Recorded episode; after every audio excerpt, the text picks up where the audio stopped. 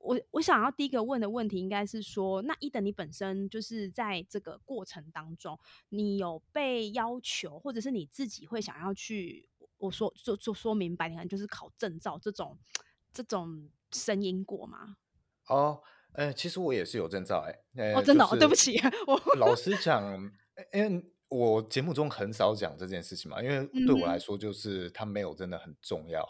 它对。的时机点其实是那时候我爸还还在啊，然后我还没有接家里的公司，只是比较帮忙性质的。嗯哼。那我因为我爸的呃方式比较会偏向是灵性直觉那一派的。啊、那我生长在这样的家庭，我会觉得这个东西这个方式有点太没办法复制了，因为像我就没有办法复制我爸的那一套。哦，是是，那我就想，那我要用一个比较可以考证和考考证跟比较可以验证的方式。OK，那我，觉得我要去了解一下市场上的人现在学的那一套是什么，然后我就去嗯。学了呃那个 NAHA，那，OK，那哈我就当时只有到那个高阶啦，那我就当时就只有学到高阶，已经很。厉害了，现在是有那个 Level Three 嘛，哦，哦，那我没有就没有后面再去接了，因为那个对我来说的意义可能就已经没没有有那那么大，了。对，对对对，我主要是，要了解不同视角的声音啦。那。这个东西我也很很少会拿出来说嘴，因为对我来讲，它是一个学习不同观点，而不是说你看我有这个东西。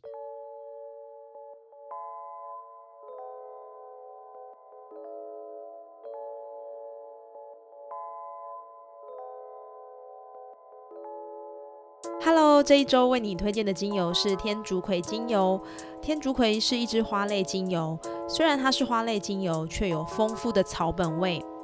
这支精油它里面的主要成分叫做牻牛儿醇，这个成分可以调和我们身体里面的平衡，包含内分泌平衡、油脂平衡，因此它也有一个称号叫做平衡之油。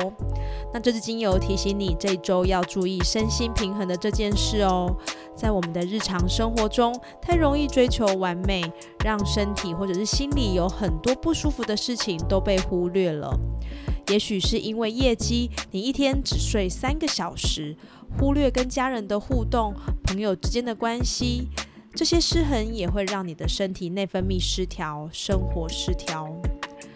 天竺葵提醒你，不要因为追求完美而忘记好好生活。请接受自己的不完美，让自己的身体平衡，才能帮助你好好稳稳的往前迈进。分享给你喽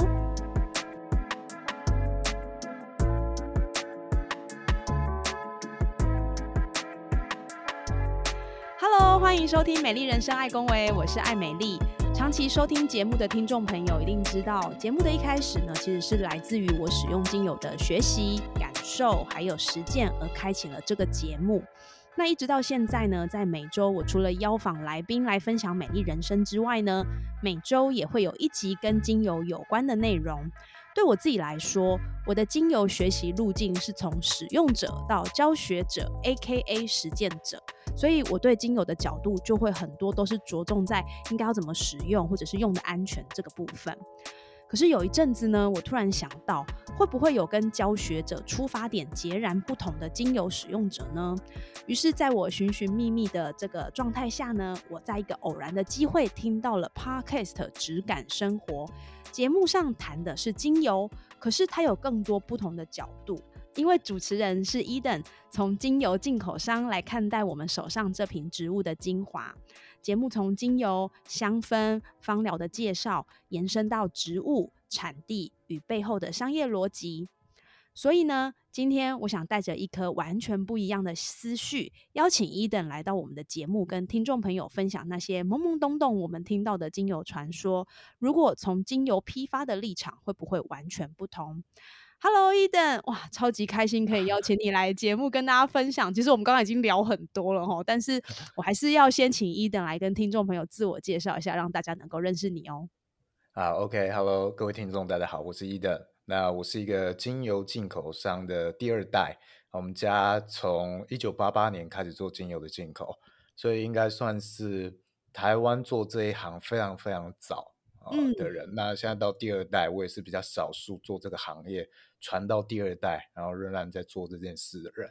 所以，呃，我出生的时候就是在这样一个精油的家庭啊，所以从小到大很多的生长过程会跟大家有一点不太一样，所以看这个东西的方式可能也会不太一样。那今天就来跟大家分享一下，来看 Emily 会出什么招给我。我想先出第一招，没有啦。应该因为刚刚你有说，就是你从小就是跟精油生活在一起嘛，所以我想先问伊等哦，就是你小时候跟精油生活在一起，那是一个什么样的状态？那一直到你现在是第二代接班，精油对你的人生有什么样的意义吗？OK，嗯，首先。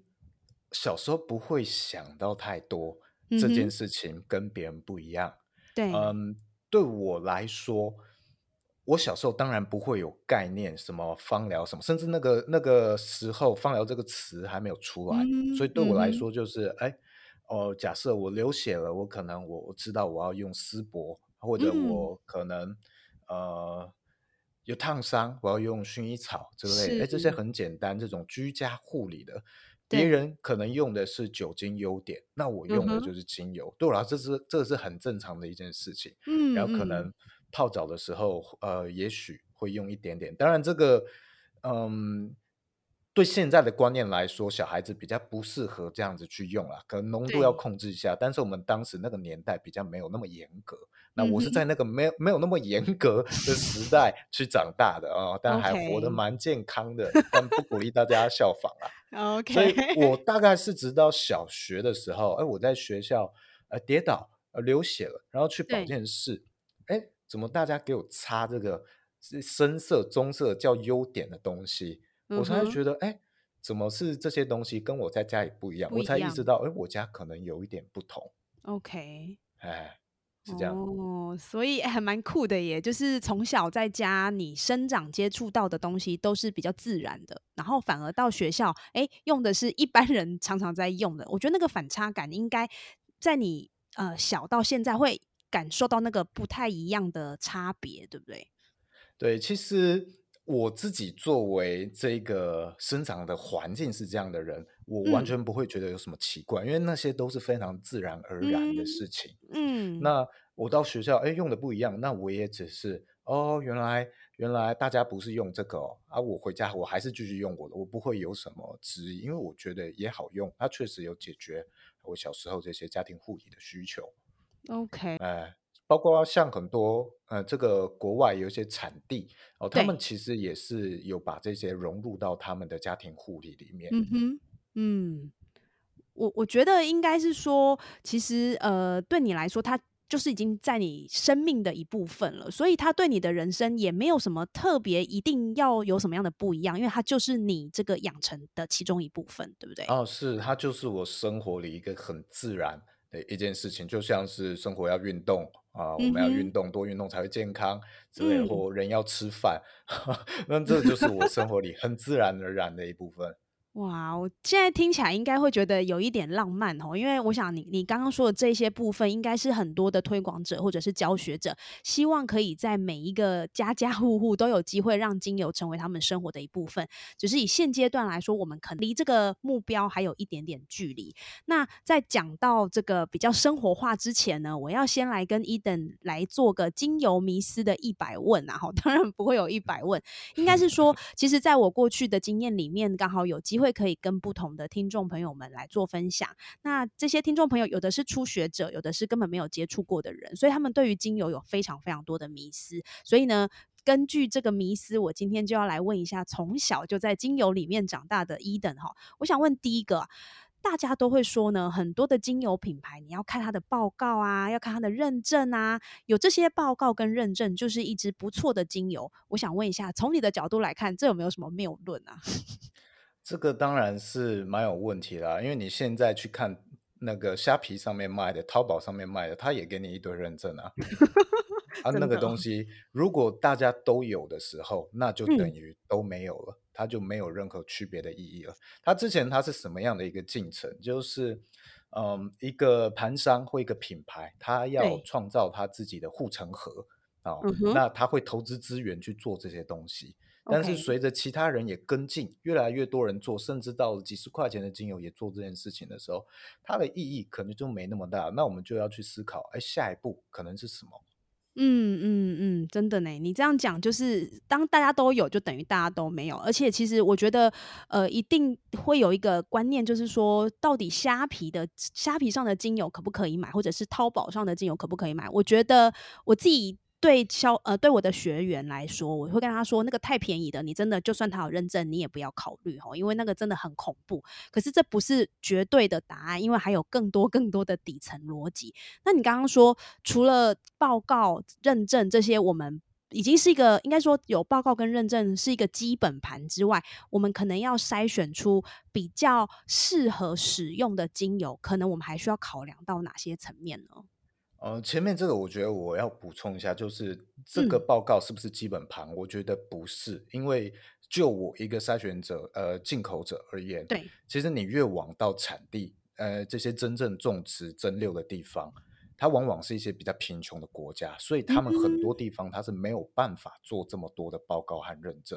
啊，哦，所以一是诶，对，所以我做的分享，我通常都会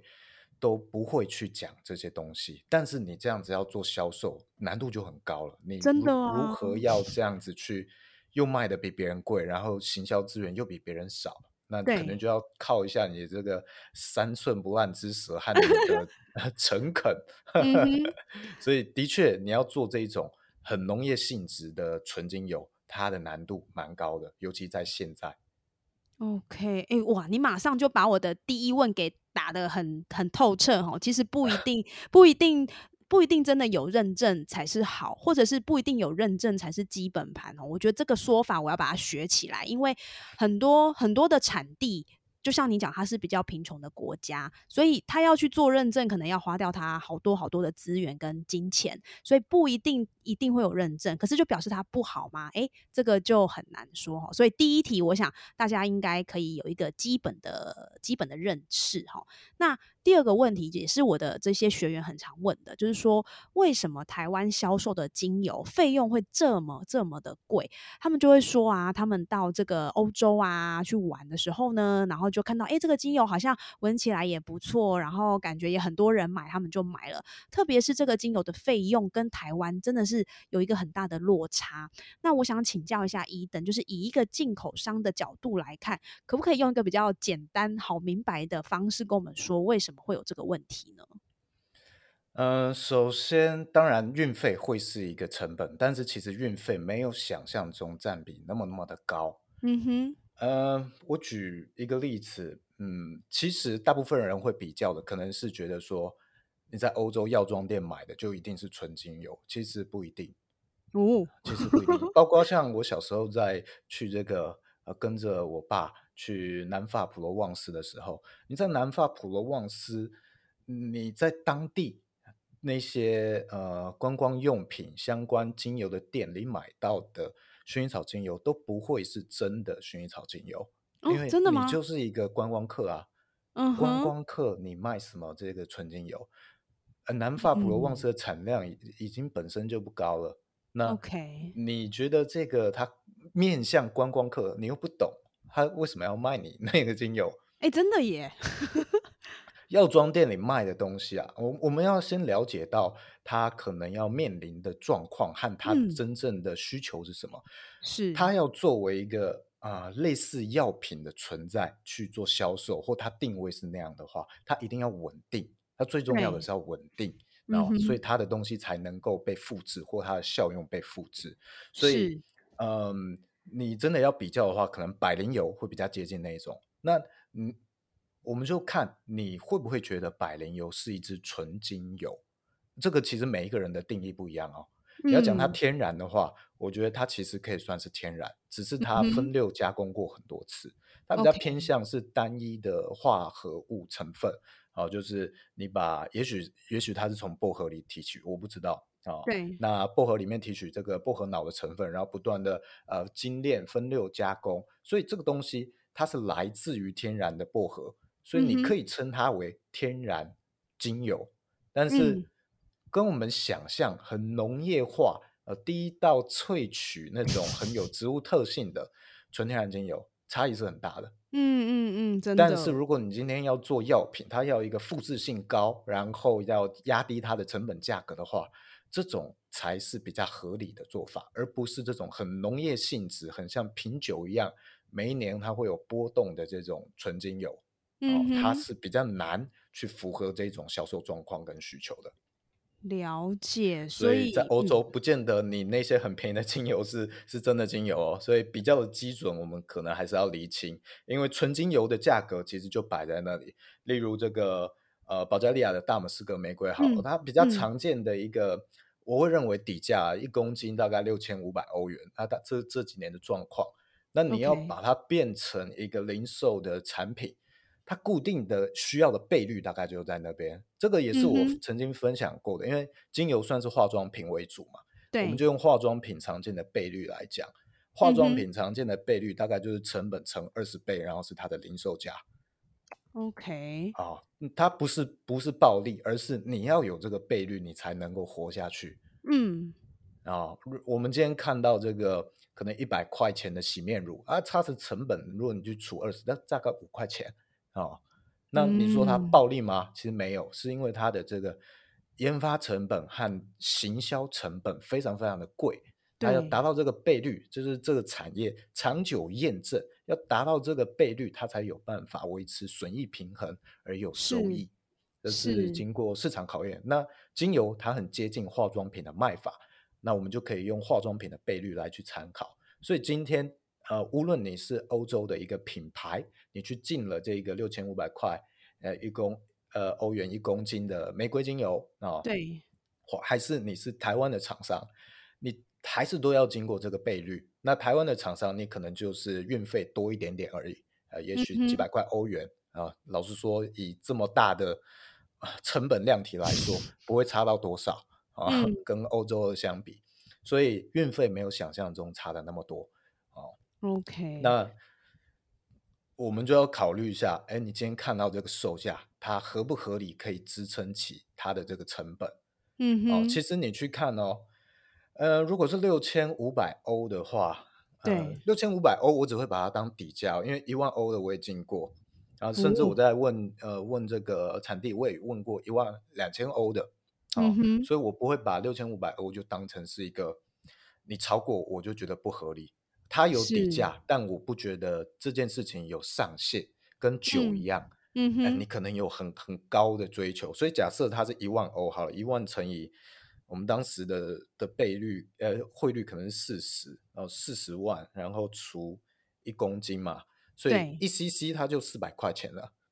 哦，所以如果比较常见五 cc 的话，我们乘五。它的成本就两千块台币，我们甚至都不穿它的容器什么的，然后我们乘二十块，所以我觉得你如果是卖一万块钱的这个，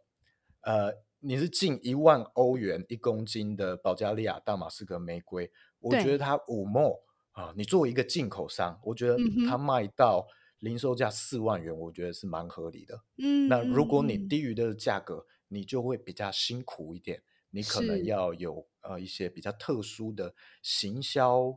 方式，可以减低你的信任取得成本。例如，你可能办课程啊，OK 之类的，哎，所以其实你去看到我们这个市场上的这一些呃产品啊，好像乍看之下，哎，有的便宜，有的贵。哎，你这个玫瑰三万块，你这个玫瑰一万块、五千块，其实它的成本都差不多。啊，是有到二十倍，哇啊，就是好吃惊。卖 四万块钱的人，他可能进的是这种很贵的，呃，也许呃一万块欧元一呃一公斤成本的啊。如果进这个呃卖最后卖，也许一万块五 CC 一万块的，那它成本呃也可能就差不多除二十。这个是就是有点像是餐饮啊。嗯嗯，餐饮就是蛮固定，你可能就是售价就是成本的三到四倍，对对，好逃不开。你要卖的更贵，那你有其他什么额外的过人之处吗？能够说服别人你的你的，也许牛肉面四百块钱，你有其他过人之处吗？是，那你要比别人便宜，你的牛肉面卖八十块，那你可能势必会做的很呃比较辛苦。如果你是真的牛肉面的话，那不然就是你偷工减料嘛。你的嗯汤你不要去熬，你用这个汤粉去泡。对那其实这个价格，只要它这个价格在市场上长久存活，就代表它的售价是符合它的成本价值。OK，哇，我想应该很多的那个听众现在就在那边算哦，我现在手上的这瓶精油，然后除以二十，然后到底是怎么样？可是我觉得伊登提供一个蛮客观的方式，让我们去知道说，哦，为什么在台湾销售精油会有一个。可能相对来说，你觉得比较贵，是有一些原因的哈。那他也把这个过程当中怎么样去支撑这样的一个产业链分析的很清楚，所以我想这一题大家应该知道答案了。然后为什么会这么贵，其实是有它的原因的啦。我觉得哇，这个真的是听到 赚到哦。其实真的就是看它成本啦。我我这边再多嘴补充一下下，谢谢，我们很需要。就是虽然我们讲我刚刚讲的这倍率，我觉得比较适合进口商。当然，你如果今天是台湾批别人的货，例如我的客户，我觉得对他是非常非常难去销售到二十倍的。包括我今天如果不做批发，我只做零售，我进口进来只做零售，我觉得我自己也很难卖到二十倍，因为那个要取得客户还是蛮困难的。嗯嗯，因为嗯。现在太竞争了，就像我我们前面讲的嘛，这些分析啊、认证的这些竞争，你要说好一个非常棒的故事，你才有办法去去嗯。消除这些疑虑，去购买。啊。那所以我对。觉得是是不是很容易做的一件事情？那嗯。呃，例如像淘宝，前面有讲淘宝精油，我刚好有曾经接触过类似，呃，那比较了解到他们的成本啊。呃嗯哼，这次我在买一个刮痧仪然后、这种电动刮痧板的时候，，对，呃，他们很喜欢去附精油，给你附一个姜精嗯油之类的。没错没错呃，，我就问他，问问这个厂商说，因为我看到他附这个东西，我就问，哎，我不要这个东西，因为我自己有精油，我只要这个刮痧板。他说，你帮我去掉这个姜精油好不好？然后把这个成本帮我去掉。他说好啊，嗯我帮你扣这个一块钱人民币 啊，它的成本就就是比远低于一块钱人民币。嗯嗯嗯，哎，嗯就是几毛钱而已，那一瓶精油几毛钱的成本而已。那你说嗯他卖几毛钱，呃，我们就抓一块钱好了啦，成本一块钱，所以等于是大概算个五块钱台币好了，顶天五块钱台币，那乘个二十倍，一百块，那是不是虾皮卖的其实也刚好只是符合它的成本而已？真的耶，哇，你你真的拆解的很清楚，我觉得大家这样听就知道说，其实在这个背后的底层逻辑是怎么样进行的吼。所以我想就让我们连接到下一题啦吼，就是说，来，对，就是我们大概已经知道为什么在台湾销售精油的费用会比其他国家还要昂贵，但是呢，也会有一派的说法，就是说，呃，品质好的精油才会卖的比较贵啊。所以我想要问一下哦，就是在消费者以台湾现在来说，我们要怎么样去辨识一个所谓好、所谓高品质的精油？因为它其实就我自己来说，我觉得挑选也会花掉蛮多的力气。那当然，我们在这呃教育一般的学员的时候。我们可能只能用一个比较基本的标准，就是像我刚刚一提一开始提到的认证。可是刚刚我们也听到你说到认证这件事情的来龙去脉，所以如果站在一个精油进口商的角度来看，如果我们要买到真的是算高品质的精油，除了你在进口的价格可能会稍微高一点之外，我们在零售端我们要怎么样去挑选高品质的精油？难道贵就是高品质吗？这点我自己是不太赞同的。这个其实是很很大的一个范围。我我这边先举例好，因为我很喜欢用食物来举例，我觉得比较贴近大家。我先问 Emily 一个问题：Emily，你是哪里人？我呃现在是彰化人，然 后你是彰化人，对那呃，我问你一个问题，就是你认为的卤肉饭应该是长怎样的？卤肉饭就是饭上面有卤肉，而且要有肥有瘦。它是大块的还是小块的？嗯，如果以我自己喜欢，我喜欢小块的，因为它是卤肉饭，它不是控肉饭。哦，好，那我就理解了，因为卤肉饭这个问题，你问北部人、中部呃北部人跟中部人的答案可能是一样的。你你的答案，我觉得应该是跟北部人，我北部人应该是一样的，但是南部人不同哦。南部人讲的卤肉饭指的是控肉饭哦，真的吗？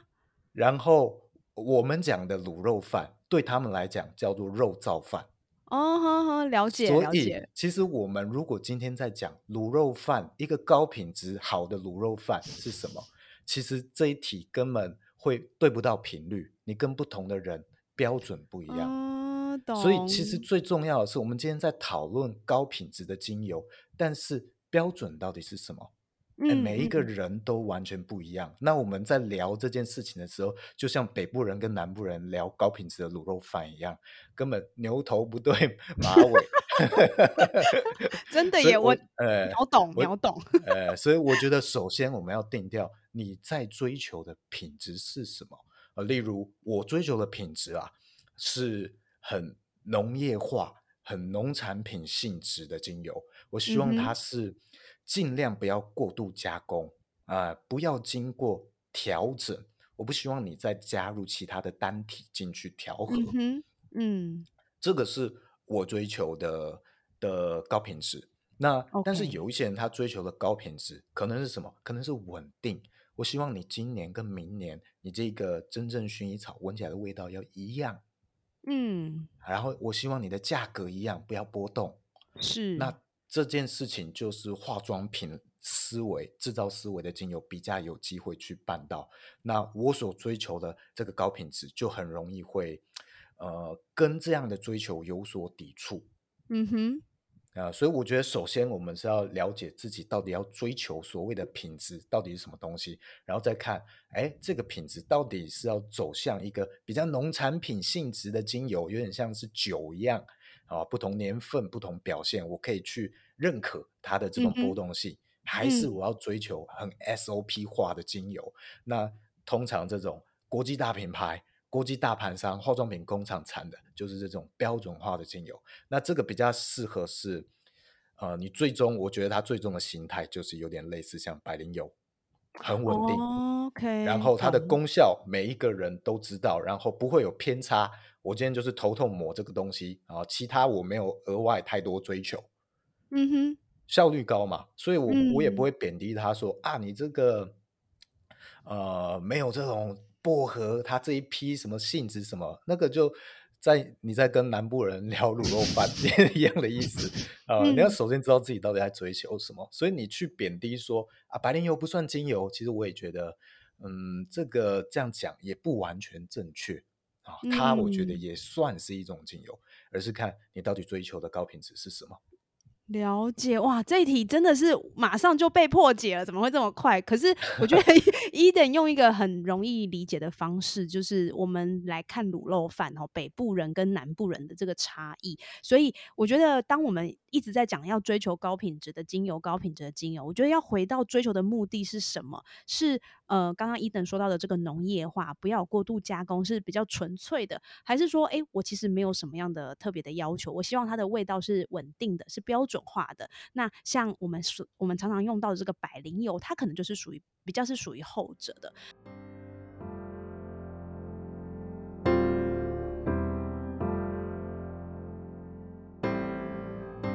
可是呢，就我自己的认知啊，我知道有很多的人，他们对精油会有一个谬论哈，也不能说谬论，就是说他追求的是有效。什么叫做有效？比如说，诶，当他可能烧烫伤的时候，他擦了这个薰衣草，诶，在很快的时间他就得到的得到了这个舒缓。所以，如果以这样的思维来看，他是不是追求农业化或者是追求稳定，其实并不是那么的重要，对不对？嗯，我觉得这个在成分上就可以去解决它的问题了，就是追求成分的精油就可以解决了。啊，OK，它不一定要追求到这个农业化，当然这种农业化性质的也可以解决它的问题，但嗯是相对来说，也许成本比较高。OK，哇，完哎，全可以理解。哎，例如，呃，他今天是可能呃呼吸道的养护，然后，你说要去用尤加利精油，哎，嗯也许你直接用一八胺油醇的单体也可以，那那个成本又更低。呃，因为我哦，们今天芳疗其实最主流的是去讲成分的疗效嘛。那对对对，我觉得它其实会有一个悖论，就是既然你做研究跟推广都是在讲这个成分的疗效，那你为什么不直接用这个单体就好了呢？嗯哼，对啊，那嗯，你你讲这个东西的疗效，然后又要再套到一个，我今天拿这一支尤加利精油，我根本不知道它这一批跟前一批它里面一般桉油醇的含量，甚至是，厂商验出来的这个含量，当到我手上的时候，它又会有波动了。那你为什么今天做这个研究，然后这样子推广，你却要用这种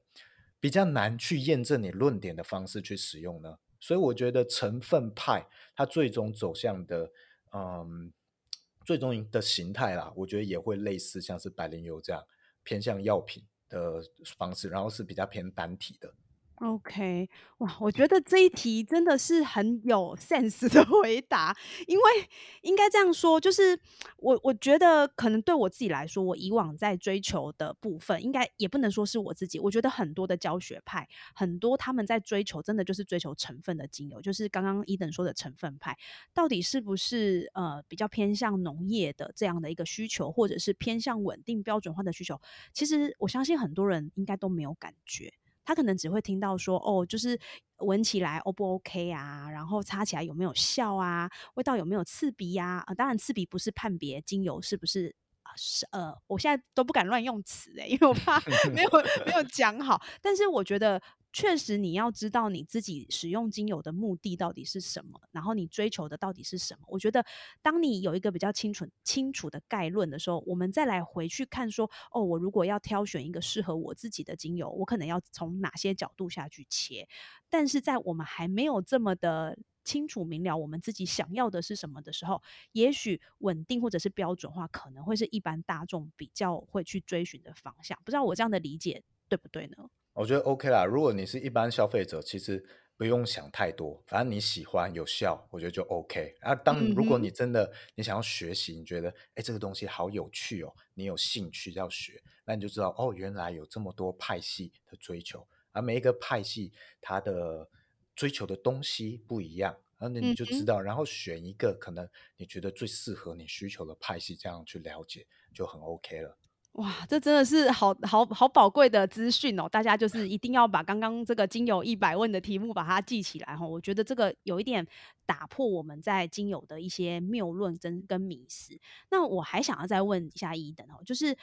如果说我今天已经很明确的知道我想要追求的东西是什么了，然后呢，像现在市面上我们都知道品牌很多，然后品牌后面也跟着一些学派啊，或者是跟着一些考试啊、认证啊。我想要问这个问题，我怕可能我一讲出去之后，就没有人要收听我的精油节目。就是说，其实精油有很多的品牌，那有开架式的，然后有直销商的。那有的人就会，比如说我在上课的时候，他们很常会拿着直销的品牌来跟我说，他们觉得这个精油真的是很有效，然后真的是很纯，真的是很很厉害、很神奇的东西。那我可能会跟他说：“诶，我觉得这是一个你可以选择精油的来源。当然，我们以站在我的角度，其实我喜欢去尝试不一样的品牌。”那他就会跟我说：“老师啊，你那袂使哦，你吼就是爱用几百比较比较好啦，用了学生才会有感觉啦。”那我想要问一下一等，如果说以你的角度来看，就是你现在在看市场上的品牌，包含有直销的、有开价的、有我们知道的、熟悉的，你觉得在品牌的迷思上，我们要怎么样去辨别这些精油提供的资讯，然后让我们可以真正的去选择到我们想要，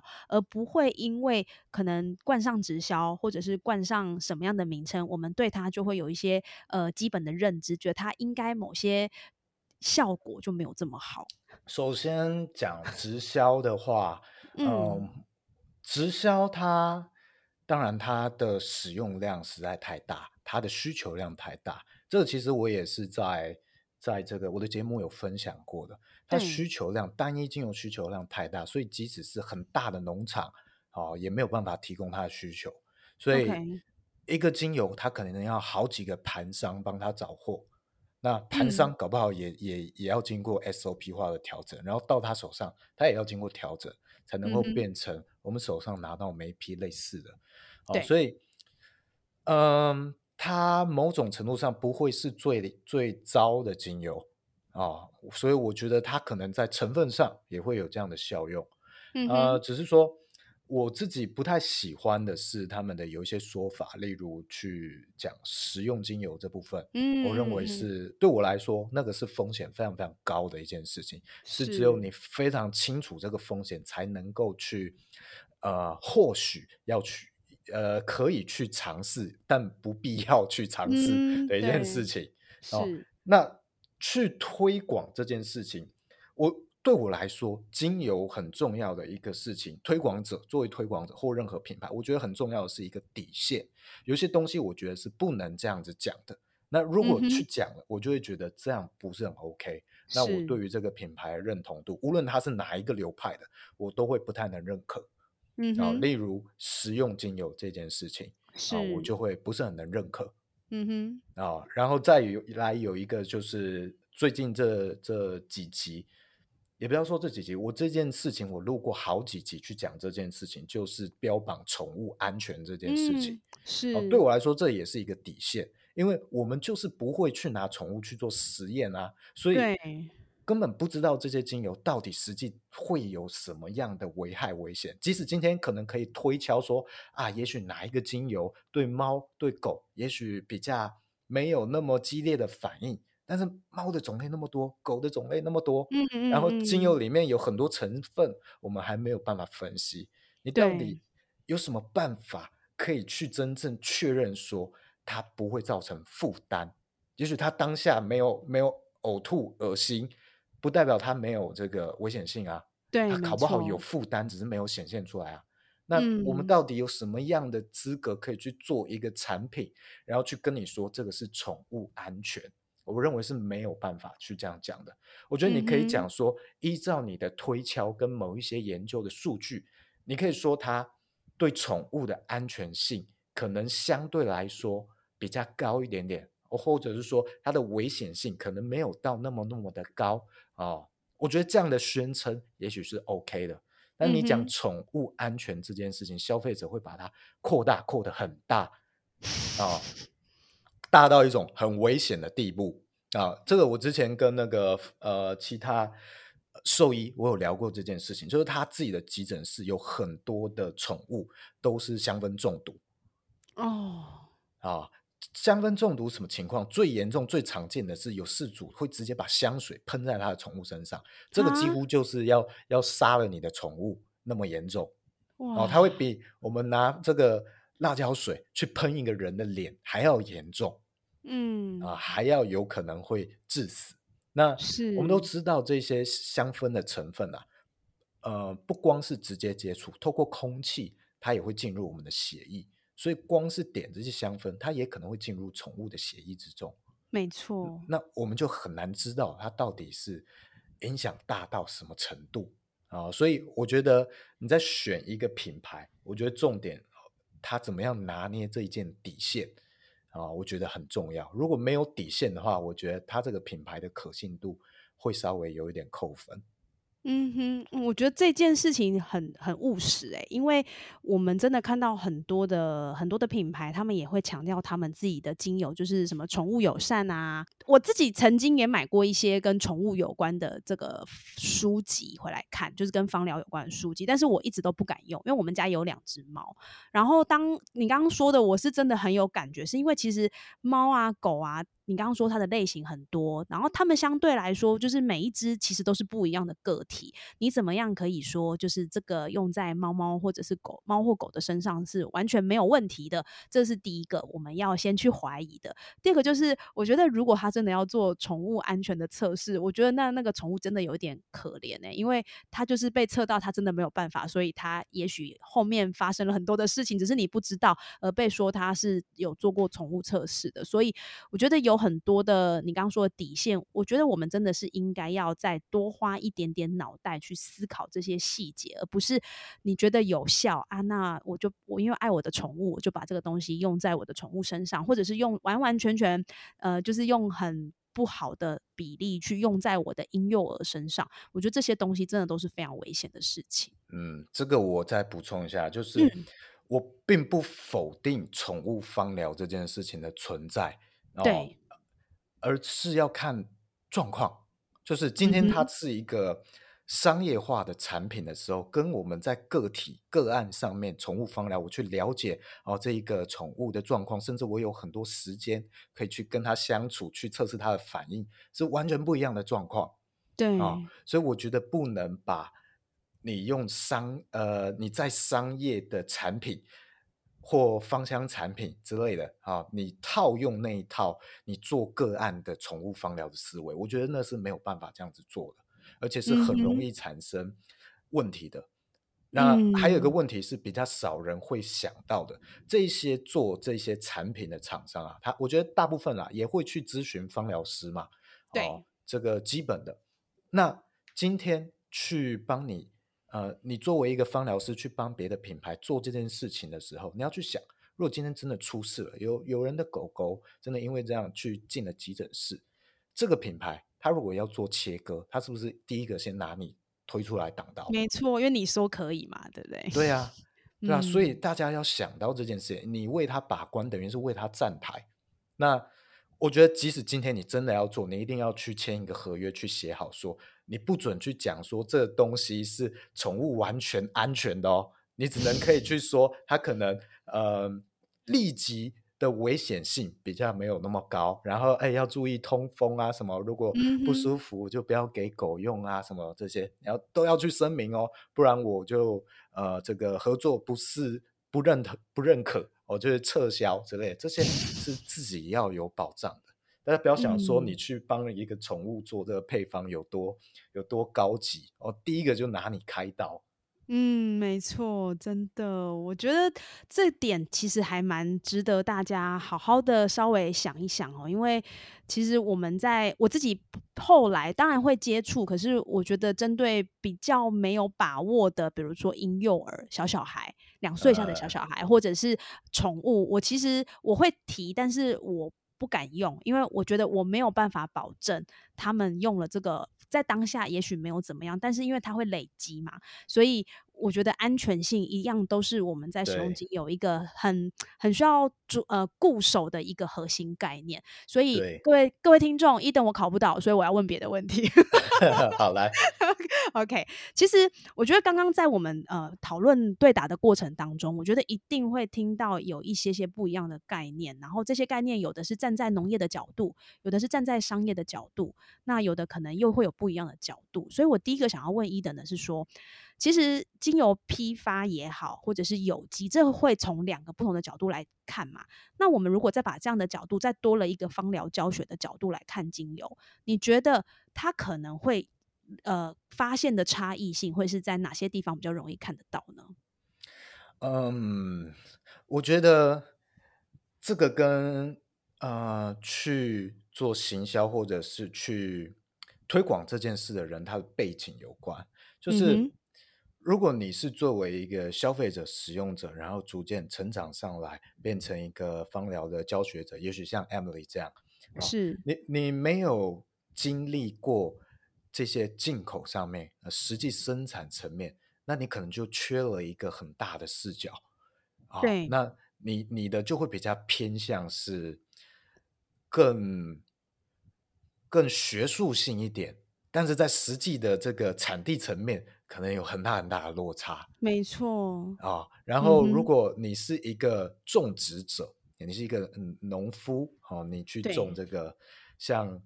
像这几年每几乎每几个月就有一个种茶树的跑来 email 寄信给我询问，种茶树的有够多啊，那他们不知道自己种的茶树跟产出的茶树纯露，跟我们讲的这些国外进口进来的茶树纯露，可能是不一样的制造思维。好，然后他就会很恐慌哦，为什么国外的可以便宜到那么便宜？他没有办法理解，然后自己去销价跟他们竞争啊。其实你，那你没有经历到这个啊、进口的角度，你只有种植者的角度，那你又会很不理解啊，怎么会发生这样的事情？所以真的是你，每一个人的视角，你都要去看，你才能综合，真的找出一件比较客观的切入点。哦，这个也嗯是我在，节目上我会去想找呃去讲说的，就是你真正要达到中立，你一定是要各个极端的论点跟视角，你都要去深入去了解，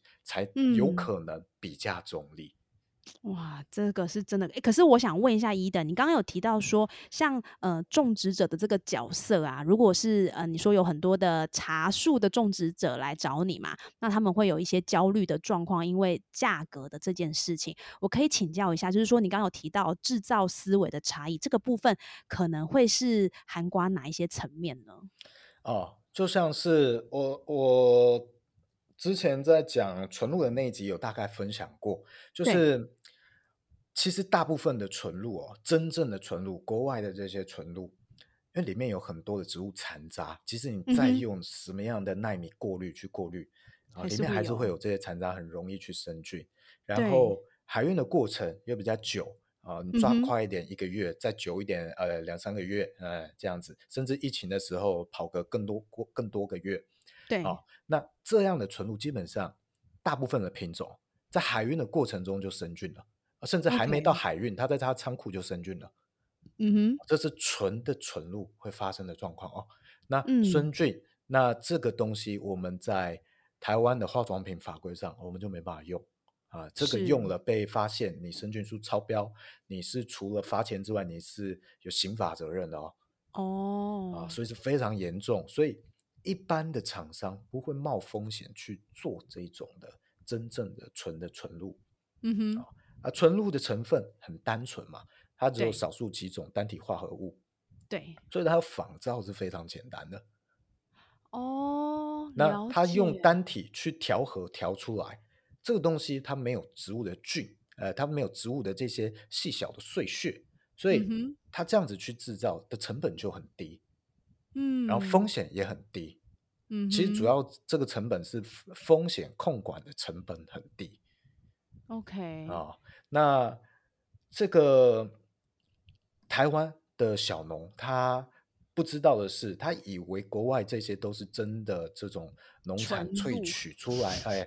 这个蒸馏精油剩下来的那些东西，然后嗯，然后来进口，然后还卖的那么便宜，他恐慌这个，但其实没有理解到他们是用化妆品调配的思维做出来的纯露。那他们跟这个东西在比，其实你是都叫做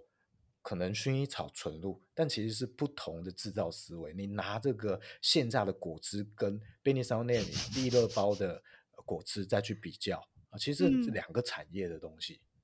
，OK。诶，那我想要问一个，顺便帮听众朋友问哈，你刚刚有提到说，呃，因为它要让它的生菌数下降嘛，所以它在制造的过程很明显的就会跟我们一般认知的这个，呃，萃取出来的纯露是不一样的东西。那对于使用来说，它会有差别吗？它会有成分的效用，即使是这种化妆美调制，它也会有成分的效用。OK，所以所以，如果你只是追求茶树可能在书本、芳疗书籍上面的一些效用，它也许它也可以办得到，或者甚至是呃保湿啊，或者是有点抗抗发炎之类的。其实这一种化妆品思维知道，我认为它就有一定的效用了。因为其实你市场上看到大部分在在跑的这些纯露都是这种思维，那大家有效的话，就代表其他也有效嘛。天哪，我觉得一定哎，有很多人的那个原先固守的价值观，可能在今天这一集都会被崩解哈。因为原来原来我我用的其实这不是跟我想的是不一样的哦。但是我觉得确实是回到我们刚刚在节目跟大家聊的，你追求的东西到底是什么？所以不一定是一定是纯的最有效吗？或者是说一定是纯的最哎，OK 吗？对不这一？点如果以纯露来讲是就蛮不一定的。如果今天你这个是纯的纯露，但是它生菌了，那我觉得无论如何它就是一个呃不及格的东西了。嗯哼，啊、那如果是嗯，化妆品的这种纯露来讲，好，它有成分上面的效用，但是它没有植物特性或者是比较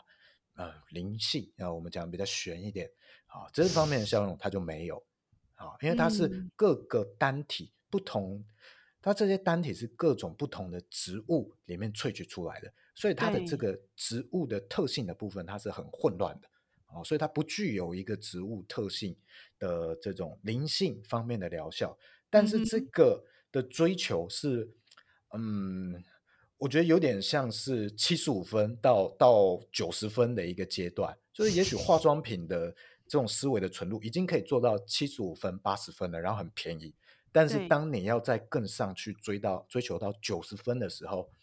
它的难度很高，成本也很高，嗯所以就是嗯看你自己怎么样去拿捏。